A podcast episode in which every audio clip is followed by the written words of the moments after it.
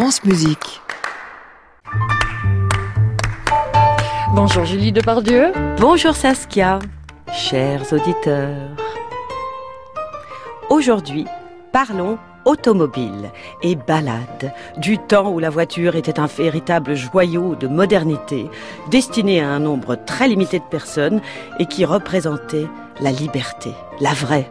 N'être plus dépendant du train ou des chevaux, non, non, on démarre et hop, on est vraiment libre de faire ce qu'on veut, aucun problème. Ça fait rêver.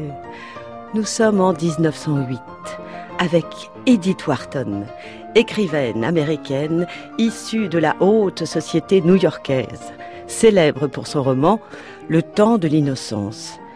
Je vous propose une balade avec Edith Wharton et Henry James, son grand ami, en automobile sur les traces de George Sand dans le Berry. Nous étions à l'entrée nord du pays de la mare au diable. Et c'est ici que, durant des années, le chef de file de la profession la plus sédentaire d'une race sédentaire, les hommes de lettres de France, descendait par l'Express de Paris et prenait une diligence pour faire leur dévotion à l'oracle Georges Sand. Lorsqu'on considère la fatigue d'une longue journée en chemin de fer et la peur française des déplacements, ce flot continuel d'éminence que Paris déversait sur Nohant donne la mesure de ce que Nohant avait à offrir en retour. Je m'étais figuré certains de ces illustres personnages, Chopin, Liszt, Sainte-Beuve, Gautier, Dumas-Fils, Flaubert, dans le coupé de la diligence, filant tout droit selon la méthode invariable de la voirie française. La route traverse de vastes champs de blé, avec des granges et des fermes groupées, comme dans les dessins de notre enfance. Une vaste campagne solitaire, avec de rares villages, de simples hameaux répartis sur les champs. On comprend que la conviviale du devant, Georges Sand évidemment, ait dû trouver la région assez mal équipée pour accueillir de la société.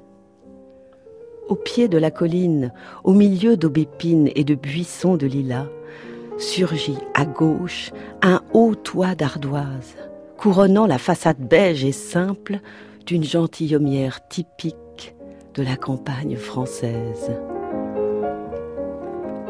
Aucune autre demeure en vue, seule derrière les arbres, apparaissent deux humbles bâtisses à toit de tuiles, dépendance du bâtiment principal.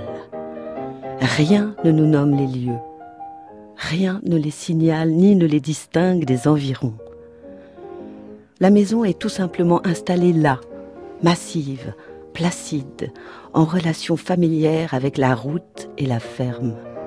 Comme un aspect extraordinaire de la femme qu'elle abritait, et peut-être cet aspect même suffisait pour faire deviner son nom et pour rendre presque superflu notre question haletante à la jolie gardeuse d'oie qui tricotait près de la haie. Mais oui, madame, c'est Nohan. Cette gardeuse d'oie, rose comme une fleur d'aubépine, un fichu noué autour de ses boucles, aurait vraiment pu, selon la formule habituelle des voyages sentimentaux, sortir d'un des romans écrits là-bas, sous la haute toiture qu'elle nous indiquait du doigt.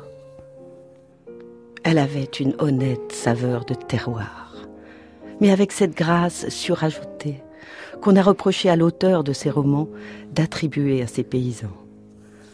Elle formait en tout cas un lien charmant entre notre imagination et la célèbre maison, et bientôt, nous avons découvert que le miracle qui lui avait conservé sa grâce 1830 s'étendait à tout ce domaine privilégié qui semblait protégé sous une cloche de verre d'oubli, intact, inchangé, tel un merveilleux objet d'exposition illustrant la vie étonnante qui s'y est déroulée. Si vous voulez en savoir plus, La France en automobile d'Edith Wharton, qui a été traduit en français il n'y a pas si longtemps. Merci beaucoup. Ah ben moi, je vais la lire.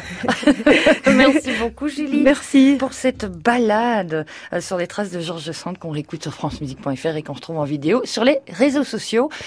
On vous retrouve la semaine prochaine pour une nouvelle lecture. Ah bah tout à fait, tout à fait. Avec grand plaisir en tout cas. À réécouter sur francemusique.fr.